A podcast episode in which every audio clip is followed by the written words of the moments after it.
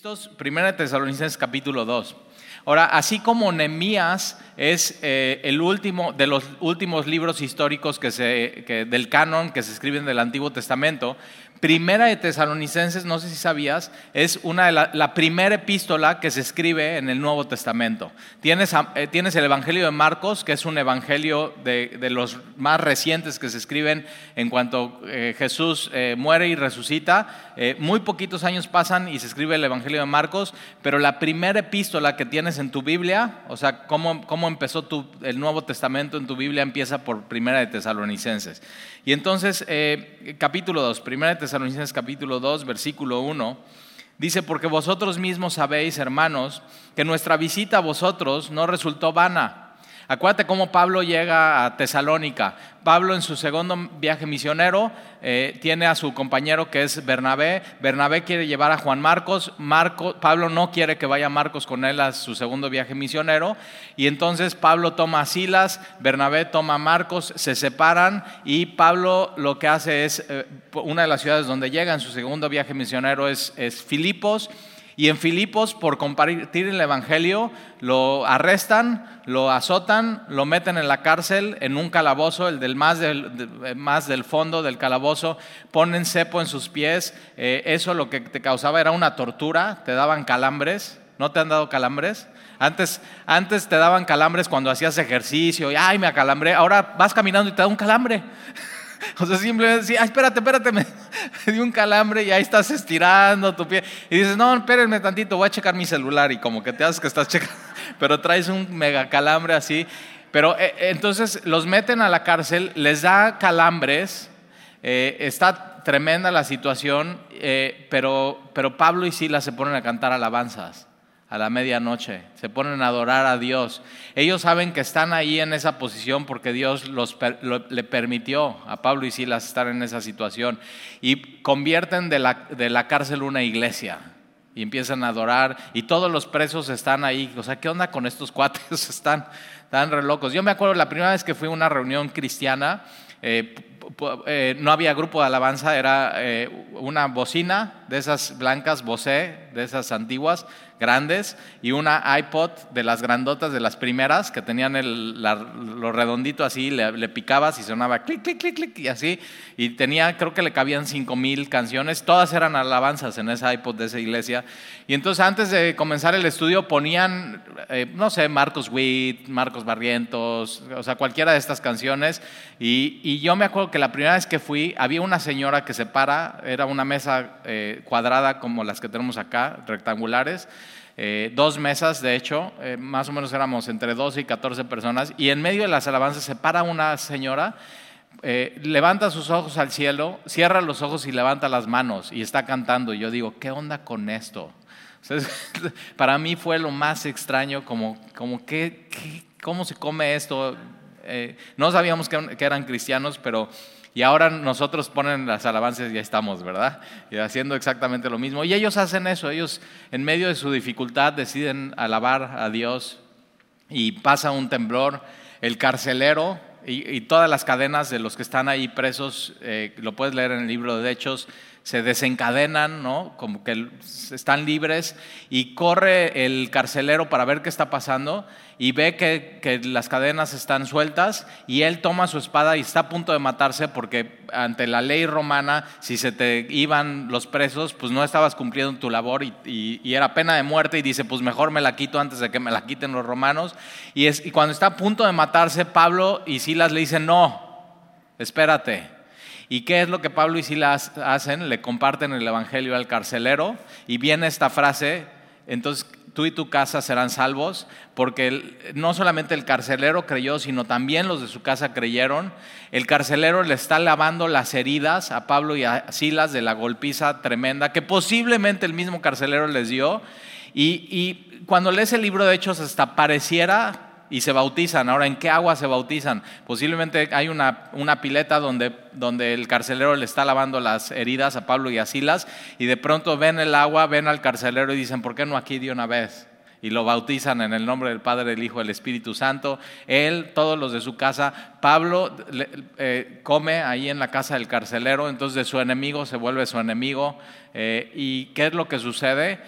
Regresan a la cárcel, se pudieron haber escapado, pero deciden regresar a la cárcel para no hacerle daño a la reputación y al puesto del carcelero, ahora su nuevo hermano en Cristo. De ahí al día siguiente vienen los, gobernadores de la ciudad, los dejan ir.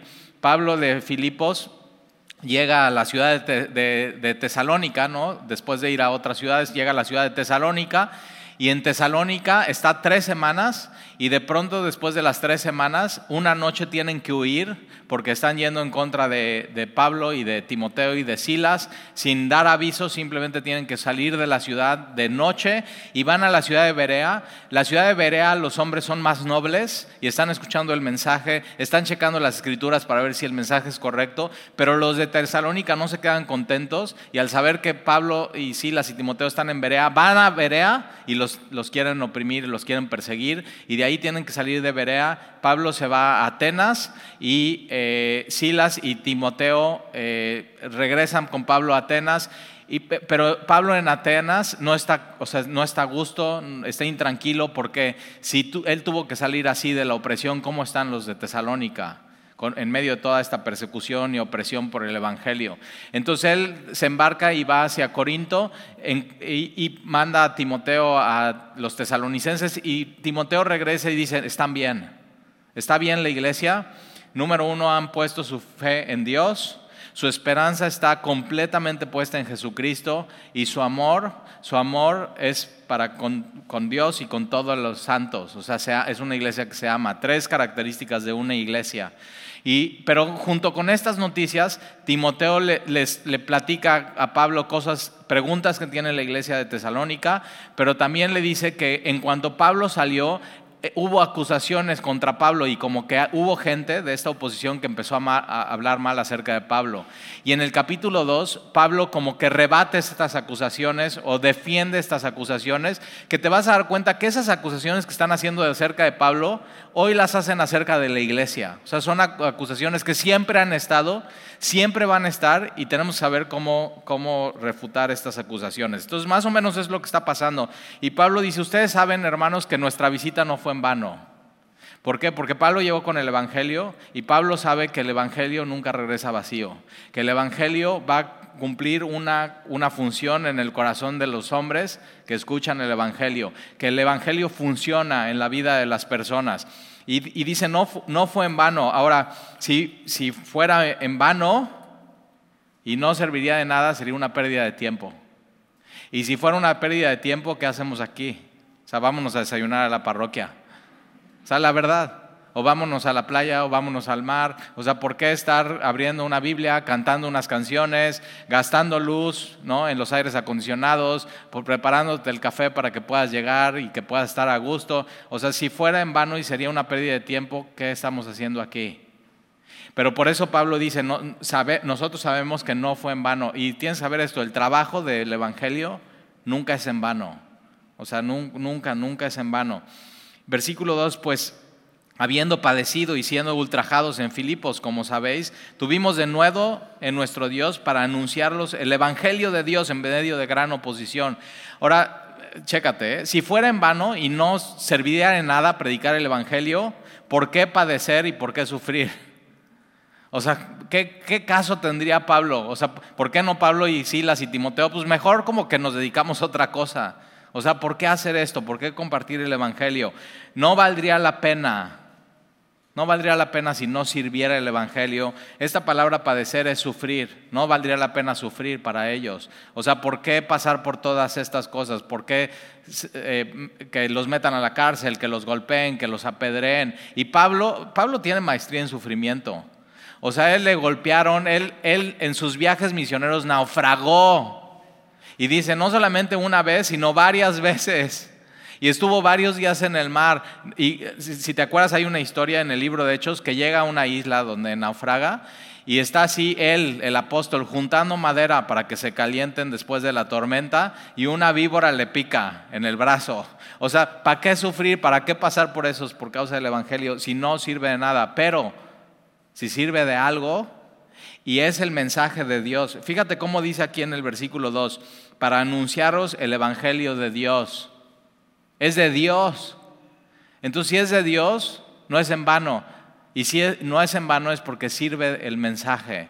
Y es el, evangelio, el evangelio significa evangelion es las buenas noticias. Ahora, ¿qué buenas, o sea, qué buenas noticias son? Son las buenas noticias de Dios. Y las buenas noticias de Dios es que de tal manera amó Dios al mundo, que da a su Hijo unigénito para que todo aquel que en él cree y otra vez pone su su fe en Dios, su confianza en Jesucristo y su corazón para amar a Dios no se pierda, sino pueda tener vida eterna. es, un mensaje, es, realmente son buenas noticias. El mensaje no es de hombres, el mensaje es de Dios. Las buenas noticias no, son, no provienen de sabiduría humana, sino es, sino es simplemente de Dios. Entonces, si el Evangelio no fuera de Dios, sería en vano y si, es en vano, entonces estamos perdiendo el tiempo. Pero si el Evangelio es de Dios, no es en vano y no es una pérdida de tiempo. Entonces venir aquí y prepararte y todo lo que implica, traer a toda tu tribu y tu familia y los que tienen niños chiquitos y apúrale si desayunaste o no desayunaste y allá y ya cuando piensas que saliste y que todos están en el coche, no, se nos olvidaron las llaves y ahí vas por esto y por el otro y no apagaron las luces y todo, o sea, todo lo que implica salir un domingo en la mañana y venir aquí y llegar y disponer tu corazón para cantar canciones a Dios y para estar con los hermanos y para escuchar la palabra, porque no es en vano y es, y es la palabra de Dios. Entonces Pablo sabe, vale la pena sufrir. Vale, esta palabra ser ultrajados es ser maltratados. ¿Por qué? Simplemente por ser cristianos. No hay otra razón. Va a haber gente que en tu trabajo, que en tu escuela, que en tu, en tu familia, te van a maltratar por simplemente haberte convertido al Señor. Esta palabra eh, ultrajados no solamente es maltratados, sino insultados. Te van a insultar. O sea, hay gente que se lleva re bien contigo y cuando te conviertes y se enteran, ya, ya va, o sea, ya valiste. O sea, te van a insultar, te van a decir, te van a, maltratar, pero otra vez es por causa del Evangelio, no es nada personal, es algo que tienen y al final algo, hay algo muy profundo, hay algo espiritual, es algo que tienen entre ellos y Dios. Ahora acuérdate, ¿eh? muy importante, el el opresor número uno contra el Evangelio era el apóstol Pablo. Y de un capítulo a otro se vuelve el promotor número uno. Entonces, si tú conoces a gente que simplemente por ser cristiano oprime y maltrata a otras personas, a otros cristianos o a ti como cristiano, tienes que estar orando por él, porque esa persona de un capítulo a otro en su vida puede dar la vuelta y se puede convertir a Dios. Y de ser un opresor, se puede convertir en un promotor del Evangelio. Y, así dices, es que es renecio, no deja de molestar y no deja de, ora por él. O sea, Dios, Dios lo puede transformar en un abrir y cerrar de ojos. Y entonces no fue en vano, fueron ultrajados en Filipos, e, el Evangelio de Dios en medio de gran oposición, versículo 3, porque nuestra exhortación no procedió de error ni de impureza, ni fue por engaño. o sea, ¿qué exhortación? Las buenas noticias de Jesucristo. Las, buenas noticias de Jesucristo son una exhortación. Ahora, cuando piensas en exhortación, posiblemente te venga a la mente tú estar parado frente a alguien y, decirle, oye, no, es que fíjate que tú estás mal y y darle bibliazos y te tienes que convertir porque no sé qué, Dios no le agrada eso, Dios no. Y eres un borracho y, y no, eso no es una exhortación. Aquí la palabra exhortación es ponerte al lado de alguien, al lado, no enfrente cuando estás enfrente de alguien y le hablas así, te estás creyendo superior a él. Y tienes que saber que tú eras igual que él. Entonces, ¿qué es lo que tienes que hacer? Es ponerte al lado de él y, suplicarle y convencerlo acerca de las buenas noticias de Jesucristo. No es darle bibliazos, no es regañarlo, no es, no, es ponerte al lado y decirle, mira, yo antes era igual y, y tienes que ver las buenas noticias de Jesucristo, cómo Dios te ama, cómo Dios mandó a su Hijo y, al lado de Él animarle y suplicarle, reconcíliate con Dios. Tú necesitas a Dios en tu vida. Fíjate qué diferente posición y qué diferente actitud. Entonces, eh, Versículo 3, porque nuestra exhortación acerca del Evangelio, ponerte al lado y suplicarle a alguien que reciba la palabra, que reciba el Evangelio, que reciba a Jesús como Señor y Salvador, no procedió de error, ni de impureza, ni por engaño. Tres cosas que, siempre ha sido una acusación contra, contra pastores, aquí la, acusación era contra los apóstoles. Entonces, eh, compartir el, Evangelio no, no, es un engaño, no es, no es por error, no es un engaño. No estamos compartiendo un mensaje que es una mentira, no es un mensaje fake, no es un mensaje torcido, no es un mensaje que nosotros inventamos, es, es auténtico de Dios. Entonces, eso es muy importante. Es el mensaje auténtico de Dios. La exhortación no, no proviene o no procedió de error, número, número uno. Número dos, ni de impureza. Aquí tiene que ver con impureza moral. Entonces hay gente que sí, que, eran pastores y, salen en las noticias. Salió hace poco que ya está en la cárcel en, en, California el que era el pastor, bueno, le decían apóstol de esta secta la luz del mundo. ¿Y por qué lo hacía él? Pues porque estar cerca de mujeres y de muchachitas y abusar de ellas y tener relaciones con ellas. Y, y, Pablo dice, nuestra motivación, nuestro mensaje no llegó a ustedes con impureza ni con inmoralidad. Y eso es muy importante. Un, un, un pastor y un, y un predicador y alguien que está compartiendo el Evangelio tiene que en su vida ser puro, tiene que ser intachable en cuanto a esas cosas.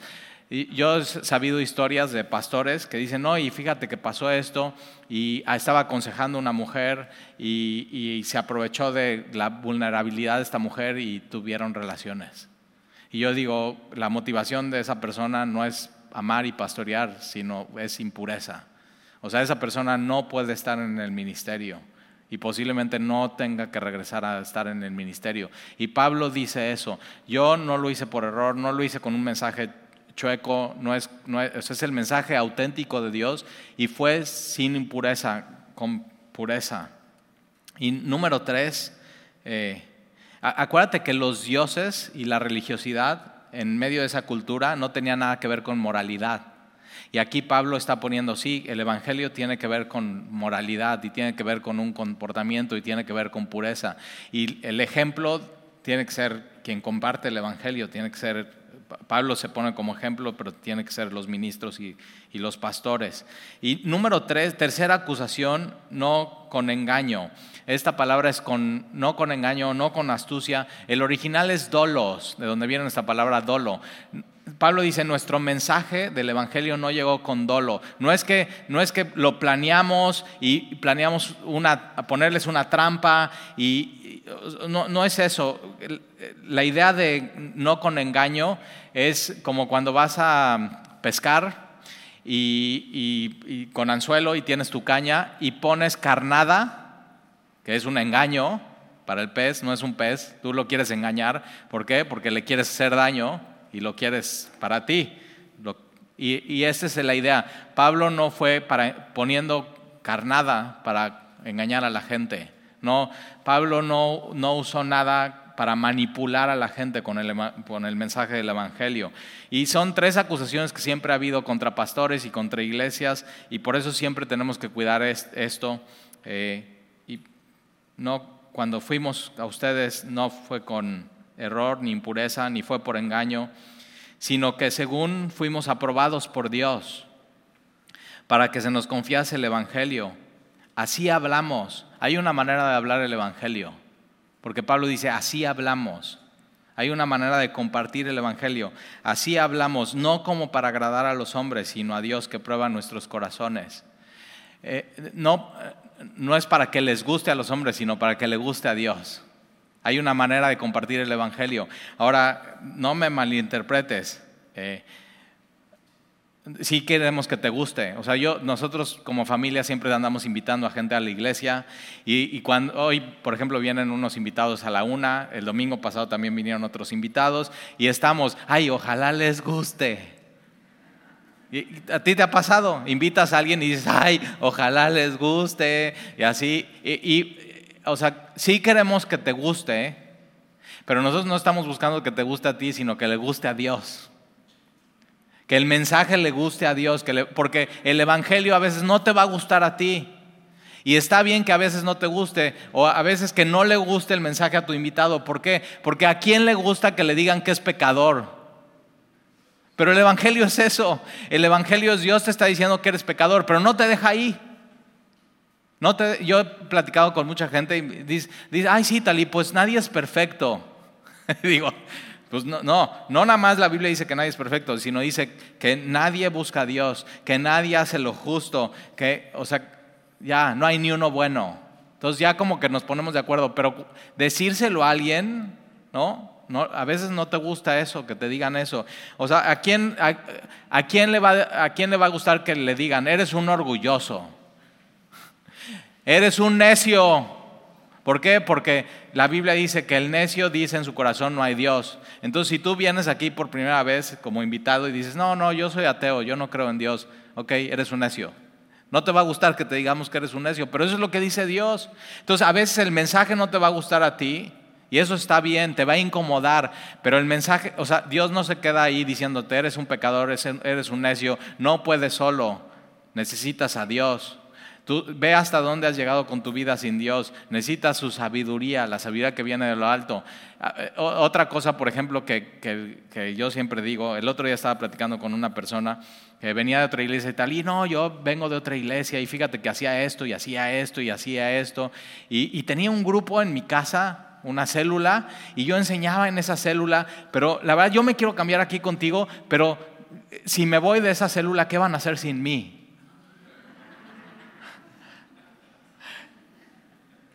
Y entonces me volteo así y digo, Dios no te necesita. ¿A quién le gusta que le digan eso? Dios no te necesita. pues a nadie. Todos nos, gusta sentirnos usados, así, que nos usen, que sentirnos que, de veras nos quieren, que es, pero todo eso es nuestra carne. Ahora, Dios no te deja así. Dios no te necesita a ti, pero ¿qué crees?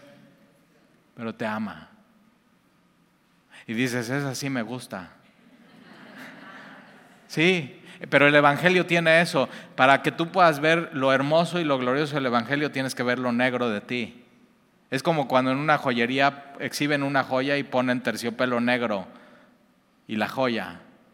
Y lo negro eres tú y la joya es Dios. Y por eso a veces el Evangelio no gusta.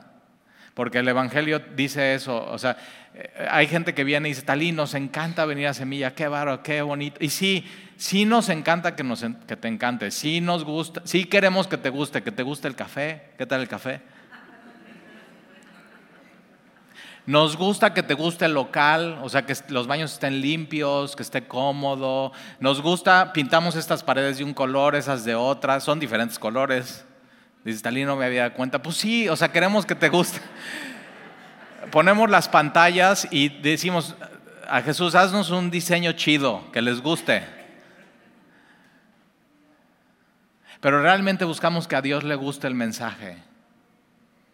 Es el Evangelio de Dios. Y no podemos, o sea, ay no, pues va a venir mi amiga a la una, por favor no hables de estos temas.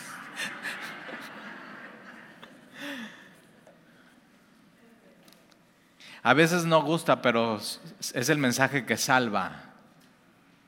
El otro día estaba platicando con, la semana pasada con una persona y dice, Talí, llevo tres semanas viniendo aquí, dos semanas no estuviste. No sé si me estaba reclamando o qué. y una semana ya, y sí estuve la semana pasada, y me dice, la verdad, desde que vine, bueno, me sentí rara porque nadie me saludó. Al principio, nadie me saludó. Y digo, sí, es que mi pensamiento es ese, cuando nos despertamos el domingo en la mañana, no nos despertamos por ti, nos despertamos por Él, para agradarle a Él, para buscarlo a Él. Ahora, eso sí implica amarnos, ahorita lo vamos a ver, pero yo siempre tengo esta idea, cuando me dicen eso, es que nadie me saludó, y digo, bueno, si llegas a un lugar satánico y te saludan muy bien, ¿te quedas? O sea, porque te den un abrazo y te saluden y te, ah, este es tu lugar y este es especial para ti. Te vamos a dar unos panquecitos. Y dices, sí, pero ¿y si tienen sangre adentro? o sea, ¿sí me entiendes? Lo, lo que tenemos que buscar es agradarle a Dios. Y yo he visto esto en mi vida. Es más fácil agradar a Dios que a los hombres. Porque la Biblia enseña que, que es, sin fe es imposible agradar a Dios. Entonces, lo único que necesitas para agradar a Dios es fe. Y ya. Y el hombre no se sacia, siempre quiere algo más, o sea, siempre está buscando algo más. Entonces tú lo que tienes que buscar es, es, es agradar, es agradar a Dios. Y eso es lo que buscamos como iglesia y como familias. Y entonces Pablo dice eso, que no, es, es, es un mensaje y, y, Pablo dice que lo, que lo habla de una manera para agradar, no para agradar a los hombres, sino a Dios, que prueba nuestros corazones. Dios prueba nuestros corazones. Constantemente tiene que probar nuestro corazón. Es como, como las actualizaciones en tu iPhone o en tu Android. O sea, ayer yo estaba este, en mi casa, estaba viendo mi teléfono y de pronto sale una alerta y dice, no, es necesario actualizar tu teléfono a la versión 15.6.1. Y estoy, ¿y cómo es eso? Voy corriendo con mi hijo Alan y digo, Alan, dice que tengo que actualizar porque si no, no es seguro mi celular. Y dice, papá, pues sí, actualízalo. Bueno, pues no, algunos dicen, no, no lo actualices porque empieza a fallar y no sé qué. No, no, sí actualízalo. Y una de las cosas que tienes que saber es que tu corazón es muy fácil de engañar. Y constantemente tienes que estarlo actualizando por seguridad y tienes que estarlo sincronizando a Dios y a la voluntad de Dios. Porque es muy fácil que en tu corazón haya engaño. Estas tres cosas. Haya error, de pronto tu mensaje del Evangelio no sea claro y no lo tengas claro, sea un mensaje falso, pues posiblemente de pronto en tu corazón pueda haber impureza y eh, engaño, dolo o astucia. Entonces, y Pablo dice, nosotros que estamos dando el mensaje constantemente tenemos que estar pidiéndole a Dios que pese en nuestro corazón, que Dios vea cuáles son mis motivos, que mis motivos no son agradar a la gente, que mis motivos no son, no son motivos chuecos o falsos o que no deberían estar en mi corazón. Y eso es algo que tienes que hacer hoy con tu corazón. ¿Cómo está tu corazón delante de Dios? Y que Dios lo actualice y que ponga eh, la última versión, que es al final su palabra, y que y entonces tu corazón está seguro en sus manos. Entonces que Dios prueba eh, los, los corazones. Versículo 5. Porque nunca, fíjate, dice nunca, nunca, nunca es nunca, ¿eh? Y es un buen, es, un buen consejo, porque nunca usamos de palabras lisonjeras. Eh, palabras lisonjeras es que alimentan la propia vanidad de la persona. Son palabras que, que te van a hacer sentir bien, que te van a animar, que te van a inflar como un globo. O, cuando tienes hambre y dices, eh, tus hijos dicen, papá, ¿me puedes comprar un algodón de azúcar? No les va a alimentar nada, simplemente los va a llenar de azúcar, va a ser un pico y de pronto va a venir un bajón. Y palabras lisonjeras eso hacen en tu vida. Posiblemente, eh, y hay mensajes, y hay iglesias que usan eso, ¿no? Son, son estrategias para hacerte, hacerte, sentir bien. Entonces te vamos a dar un shot de adrenalina para hacerte sentir bien, o como si te tomaras un algodón, pero cuando ya llegues a tu casa ya no va a servir de nada. O sea, nada más vas a salir de aquí y realmente eso no va a transformar tu vida. Y son estos mensajes de, de así, de no nos da muchísimo gusto que estés aquí, porque si no hubieras estado aquí, hoy la reunión no sería igual. o sea, realmente lo único que estamos esperando que esté aquí y esa es nuestra expectativa es Jesús. O sea, ya con, sí, cuando nosotros empezamos Semilla, decíamos, o sea, no sabíamos cuánta gente iba a venir, decíamos, mira, con que Jesús venga, con eso tenemos. Porque si Jesús viene y se pasea entre nosotros, la gente va a empezar a venir porque va a estar la presencia de Dios entre nosotros y Él va a obrar entre nosotros. Y, es eso, es, eh, por, ejemplo, en el, Evangelio ¿no? de, de, la motivación o de la prosperidad, Dios quiere que seas un campeón, Dios quiere que seas la princesa de Dios. O sea, eso nada más me da electroshocks cuando escucho eso, la princesa de Dios. Y yo digo, ¿no has leído que la Biblia no tiene favor, o sea, Dios dice que no tiene favoritas y favoritos? O sea, ¿de dónde sacas eso? Tú ya con, ser hijo de Dios tienes. O ya murió por ti. Y hay solamente un rey y un solamente un príncipe. El príncipe de los pastores es Jesús. Entonces, como que es bien importante eso. ¿eh? Ahora sí se siente bien bonito y todo, pero no sirve de nada. Pablo dice, nosotros nunca usamos de palabras lisonjeras. Nunca usamos palabras para hacerte crecer tu, tu vanidad. Yo, por ejemplo, siempre me cuido de esas cosas. Eh, viene gente, ¿no? De otros lugares o de otros estados. Ay, Talí, nosotros siempre te escuchamos y hemos escuchado grandes cosas de semilla. Y ay, qué padre estar aquí, no sé qué. Y yo nada más estoy así y voy esquivando. como no, no, no, no me digas eso a mí, no me así, no uses palabras lisonjeras. No me hace bien. De, de por sí mi carne es orgullosa y es muy fácil de altivez, mejor humildad. Así, eso prefiero, caminar. Entonces nunca usamos de palabras lisonjeras, como sabéis, ni encubrimos avaricia. No, no predicamos el Evangelio por lana. Eso dice Pablo. No, no lo hacemos eso. Ahora, avaricia no solamente es dinero, sino es poder. No predicamos el Evangelio por poder. No predicamos el Evangelio por querer autoridad y una voz en tu vida. No predicamos el Evangelio por querer fama.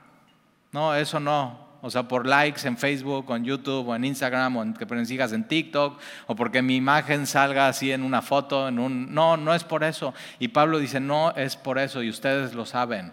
Entonces, mira, el Evangelio tiene que venir con el carácter de quien predica el Evangelio, y tiene estas características, y muy importante. Ahora, eso no nada más es para el predicador o el pastor, sino es para ti, porque Pablo en el capítulo 1 dice, sean imitadores de mí, como yo soy de Jesús.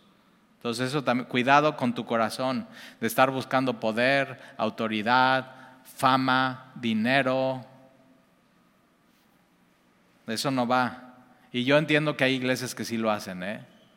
Conozco iglesias, o sea, una vez Sandy y yo antes de venir a plantar la iglesia aquí, lo que hicimos fue como ir a hacer una investigación de las iglesias. Entonces, pues nadie nos conocía aquí en Veracruz, entonces pues era fácil, podíamos entrar y ya sabes, hay iglesias de todo tipo, para todo tipo de personalidades, pero donde más nos dolía, en una iglesia, por ejemplo, el sermón duró 15 minutos y el pedir dinero más de una hora. Y Pablo dice, ustedes saben que nosotros no hicimos esto por dinero. Y la verdad es que si fuera por dinero, Pablo, eh, Silas y Timoteo se hubieran dedicado a otra cosa.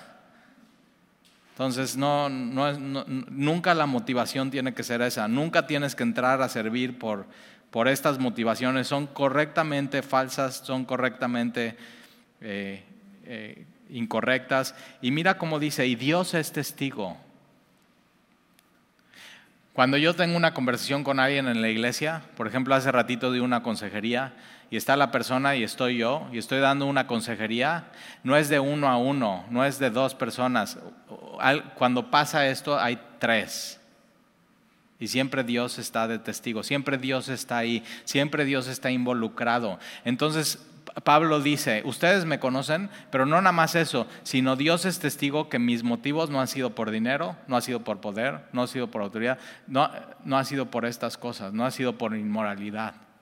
Dios es testigo. Ahora eso también aplica a ti. Cuando tú vas a tomar un café con una amiga, no es tú y tu amiga. Ah, ¿cuántos somos? Somos dos. No son dos. Son tres. Dios está ahí. Dios está escuchando la conversación, Dios está presente, Dios está viendo cómo tratas al mesero, Dios, Dios está ahí. Ese es el cristianismo, Dios involucrándose en la vida de sus hijos por completo. Entonces, eh, dice, dice, ahora fíjate, si hay personas, si hay pastores, y hay ministros que su corazón se, se enchueca y su mensaje no es el verdadero, pero hay inmoralidad y se, se, aprovechan de su poder y dan una consejería a una mujer que está vulnerable y eso lo usan para después tener relaciones con ella, Dios es testigo y Dios es justo y esa persona va a estar delante de Dios y va a dar cartas del asunto. Entonces, y por eso yo digo, no, el, ministerio y la vida con pureza. O sea, con pureza, porque un día vamos a estar delante de Dios y Dios es testigo de todo lo que decimos y de todo lo que hacemos y de todo lo que pensamos y de todo lo que decimos, de todo. Dios, nunca te olvides eso, Dios es testigo de toda tu vida. O sea, Dios sí se involucra en todos los asuntos de tu vida. Dios es testigo. Versículo 6, ni buscamos gloria de los hombres, ni de vosotros, ni de otros. Entonces, en, Pablo dice, yo no busco que los gloria, yo no busco reflectores, yo no busco fama, yo no busco autoridad, yo no busco dinero, yo no busco poder, no busco gloria de los hombres, no busco que me reconozcan, no busco que me honren, no busco títulos, no busco nada.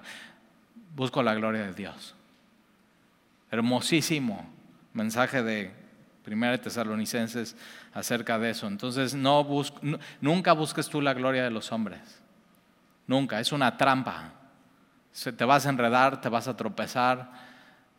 Busca a Dios en tu vida. O sea, Pablo dice, yo soy aprobado por Dios y eso, con eso tengo. Nunca busques aprobación de los hombres. Nunca. Entonces, ni busco, ni busco. La gloria de los hombres es, es un destello y simplemente pasa. Ni busco gloria de los hombres, ni de vosotros, ni de otros, aunque podíamos seros carga como apóstoles de Cristo. Entonces, Pablo sabe, yo como apóstol podría hacer carga a la iglesia de, los tesalonicenses, porque Jesús enseñó que el obrero es digno de su trabajo. Entonces yo podría, Pablo, recolectar ofrendas y vivir de ellas, pero no lo hizo. A mí me encanta Pablo, digo, no, no inventes, este cuate, a ver, ¿qué pretexto tienes? Esto, no. ¿Qué, ahora este, no ahora este, es que en las iglesias manipulan, no. Es que los pastores roban dinero, no. ¿Ahora qué? Y te, te, quedas entre tú y Dios. ¿Qué vas a hacer? o sea, Pablo y la Biblia tumba todos, todos los argumentos que tiene toda la humanidad acerca de eso. Ahora, yo he estado con gente que sí le han quitado cosas a la iglesia que no es una iglesia sana, yo digo, huye de una iglesia así. Y yo me he sentado y le mira, en nombre de la iglesia de Jesucristo, la verdadera iglesia, y en nombre de Dios, te pido perdón y que esto no sea un impedimento para que tú sigas a Dios en tu vida. Que esto no sea un impedimento, pero no, o sea, simplemente no, no es el Evangelio. Y entonces no, aunque podíamos haber, haceros eh, carga como apóstoles de Cristo, pero no fuimos. ¿Qué fueron? Versículo 7. Antes fuimos tiernos entre vosotros, como nodriza que cuida con ternura a sus propios hijos. Fíjate cómo tiene que ser un, un pastor tierno, eh, eh, amable, gentil. Yo al, principio de mi ministerio y a veces me sucede, cuando no, mi corazón no está en sincronía con Dios, me vuelvo áspero y mi, así quien usa número uno para eso en mi vida es mi esposa. Súper tierna, súper linda, súper así. Y entonces a veces, y me pasó al principio de mi ministerio aquí en Veracruz, a veces mi mensaje podía ir con o sea, áspero, cosas así. Y me decía, Nef, no seas así. Me decían, Nef, no seas así. Muy tierna. Y dice, sé tierno, sé gentil, sé amoroso, sé como Jesús. Y digo, sí, cierto, yo necesito eso en mi vida. Y eso solamente lo puede hacer Dios en tu vida. Pero otra vez Pablo dice, nosotros fuimos tiernos, ustedes imítenos, sean tiernos. tú puedes ser aquí un hombre y dices, no, no, yo soy de una sola pieza y no, y acá, muy machín. Y digo, no, no inventes. Qué mal te ves, amigo. Sé tierno, sé diferente sé como Jesús. Y Pablo dice, ustedes saben cómo fuimos tiernos, como nodriza. Ahora hay una película que es La nodriza rebelde, ¿no? ¿Cómo es? ¿Eh? La novicia. Pero es más o menos igual. Es esta mujer que cuida a los hijos. Esa es la idea. Esta mujer, ahora, es, la nodriza es la mamá que está como en cunero con sus bebés o sea, es de brazos. Ahora, eh, la iglesia de los tesalonicenses tenía tres semanas, todos eran cristianos bebés. Y un cristiano bebé tienes que estar, ay, no, o sea, no sabes, no sabes qué onda, te tenemos que enseñar, te tenemos que alimentar con la palabra, tenemos que orar por ti. Cuando tienes frío, ay, pónganle su chambrita, cuando tiene calor te la quitamos. Estamos así, eh, o sea, te estamos amando, estamos siendo tiernos, cuidadosos, así. Y Pablo dice, nosotros, ustedes se dieron cuenta cómo éramos así. Y, eso, y una mamá tiene que ser así con sus hijos. Tiene que ser tierno, tiene que ser cuidadoso, tiene que alimentarlos, tiene que cuidarlos, pero también en la iglesia así sucede con los nuevos. A mí me encanta esto en, la iglesia, los, nuevos. Eh, una de las cosas que pasa con los bebés, si te acuerdas, y tuviste hijos o si tienes eh, sobrinos, es que el bebé se, se hace popó y ¿qué hay que hacer? Cambiarlo.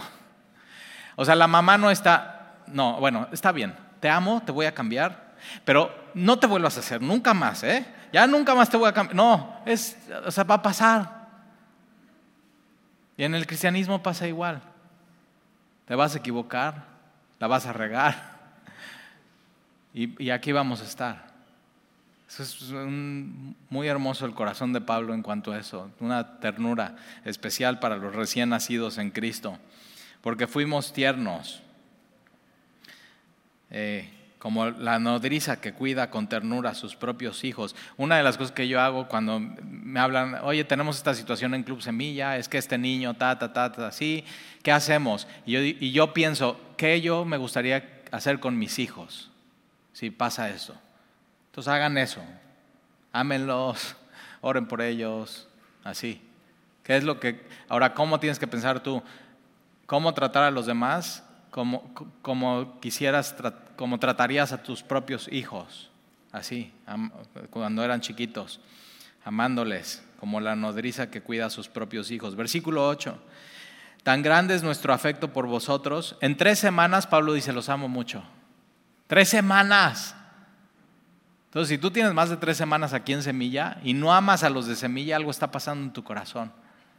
O sea, mi esposa y yo nos vamos dos semanas y nos vamos de viaje o de, cosas de negocio y digo, ya quiero regresar a verlos. Ya, así. Y es, ese amor lo pone Dios en nuestro corazón.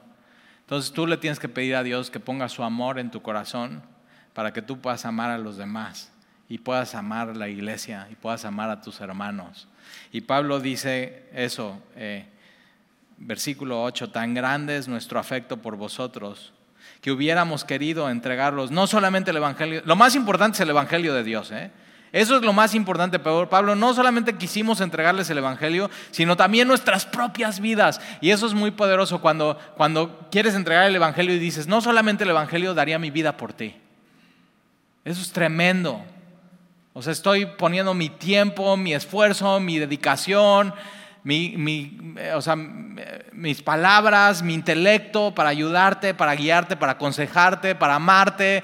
Y te, llevo, te traigo, hago lo que necesites. Ahora, dice Pablo, yo pondría mi vida por ustedes, pero ¿qué crees? No necesitan, porque Jesús ya murió por ellos. Jesús ya murió por ellos. Pero ve el gran amor de este apóstol por los tesalonicenses. Y es el amor que nosotros tenemos que tener los unos por los otros. Es este amor. Entrega de, absoluta. Por eso la, iglesia no es de una hora y media a la semana, es tu vida. Es, es, amar a los demás, pensar en los demás, orar en los demás, servir a los demás.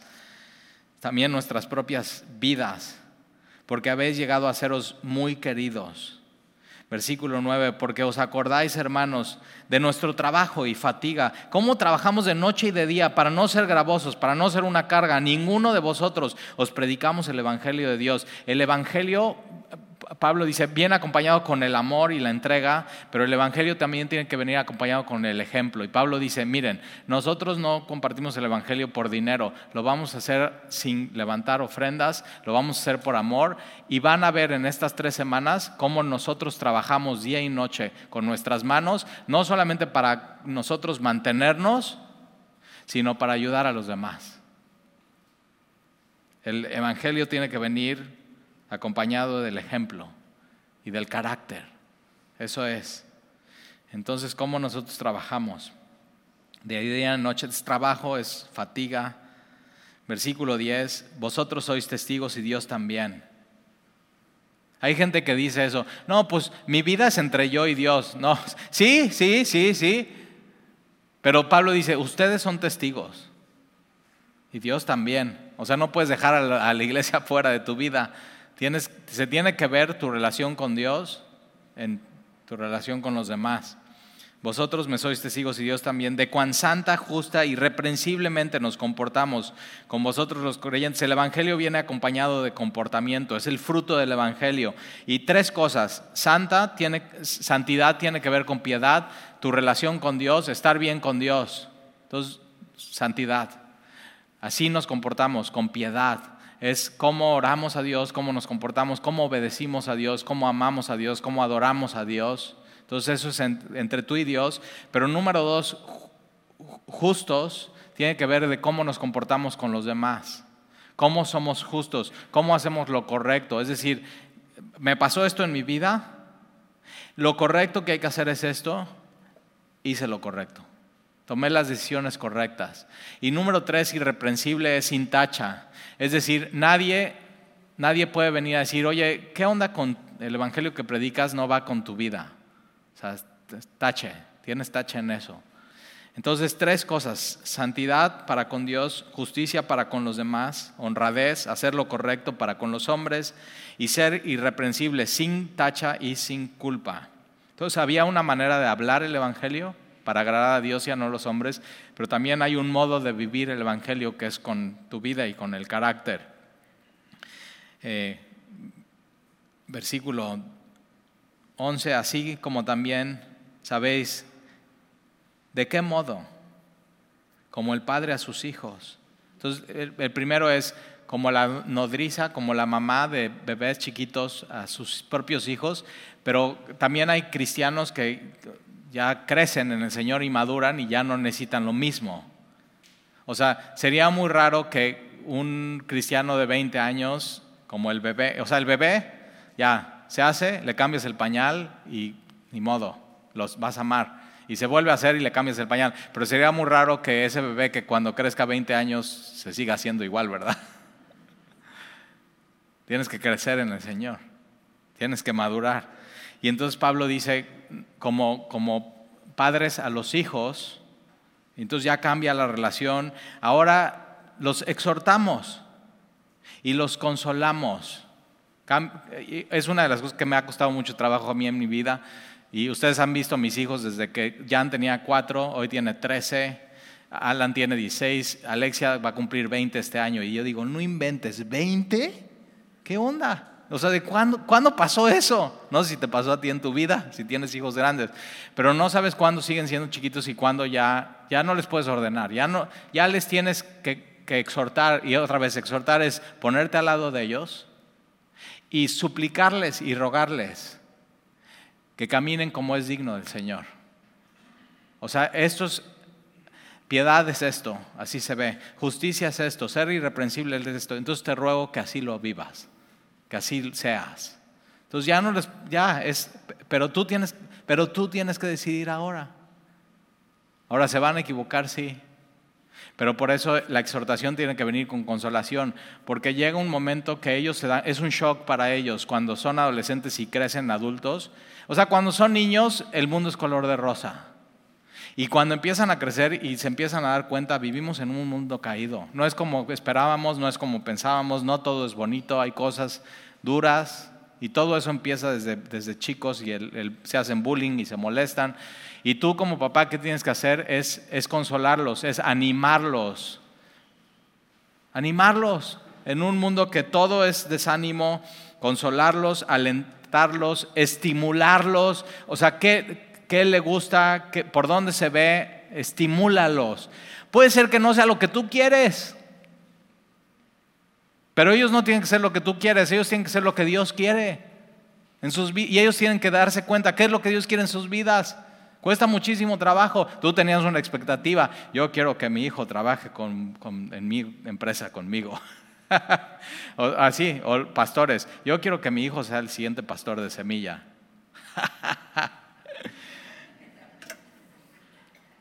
Son expectativas, puede ser que no sean las de Dios.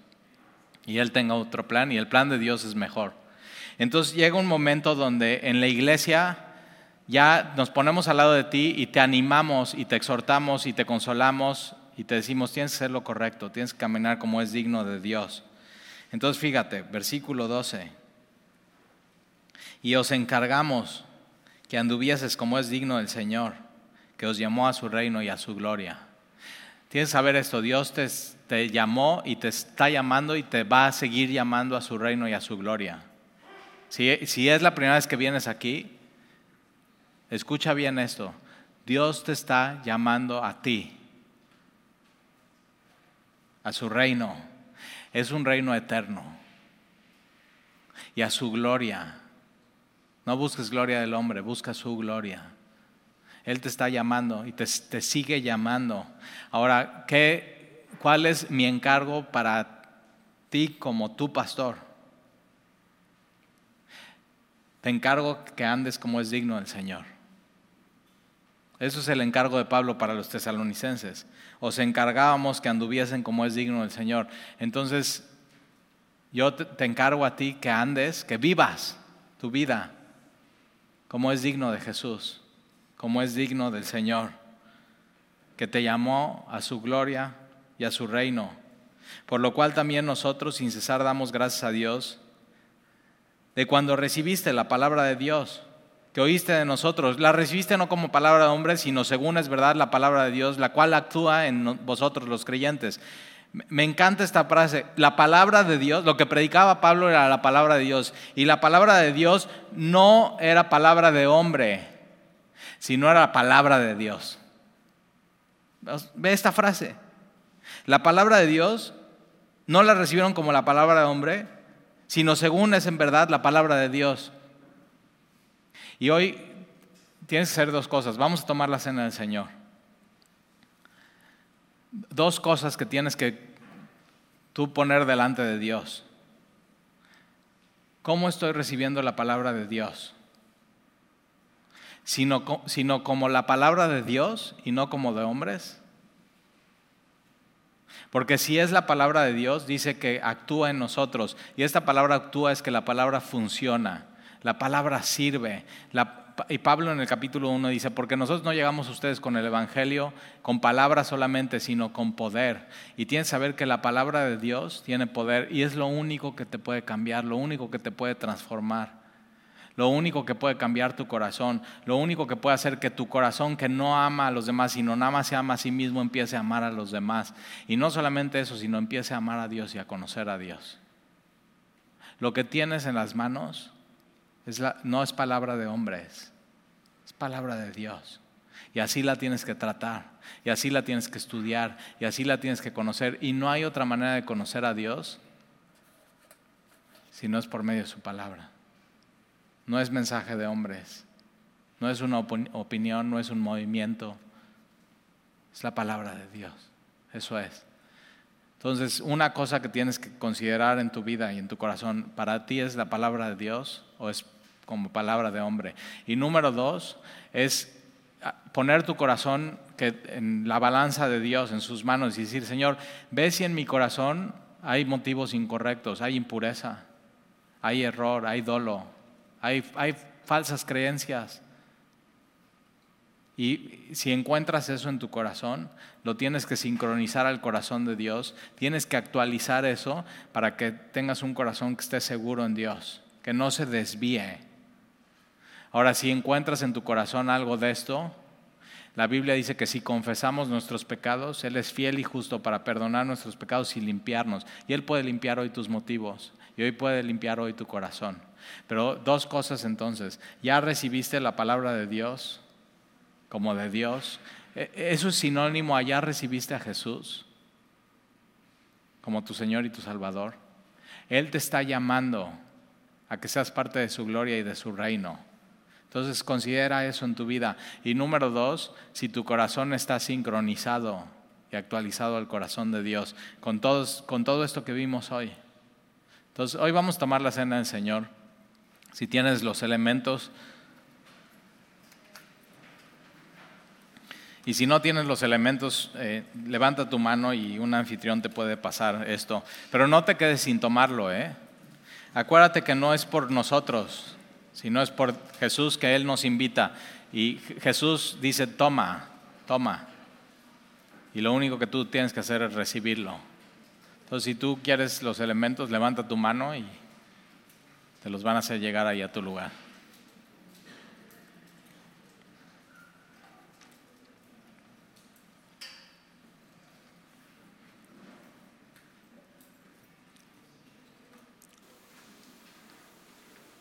Y eso, tómate un momento para simplemente poner tu corazón delante de Dios. Dile, Dios, examina mi corazón a través de tu palabra, pesa mis motivaciones, Señor. Y si, y si hay algo que encuentras que no ha recibido la palabra, no ha recibido a Jesús, has estado peleado con Dios. Por algunas, puede ser que no es por ti, sino es por una cosa externa. Al final no va a haber pretextos, es decidiste seguir a Jesús o no, decidiste amar a Dios o no, no hay pretextos. Entonces hoy decide seguir a Jesús en tu vida. Decide amar a Dios por sobre todas las cosas.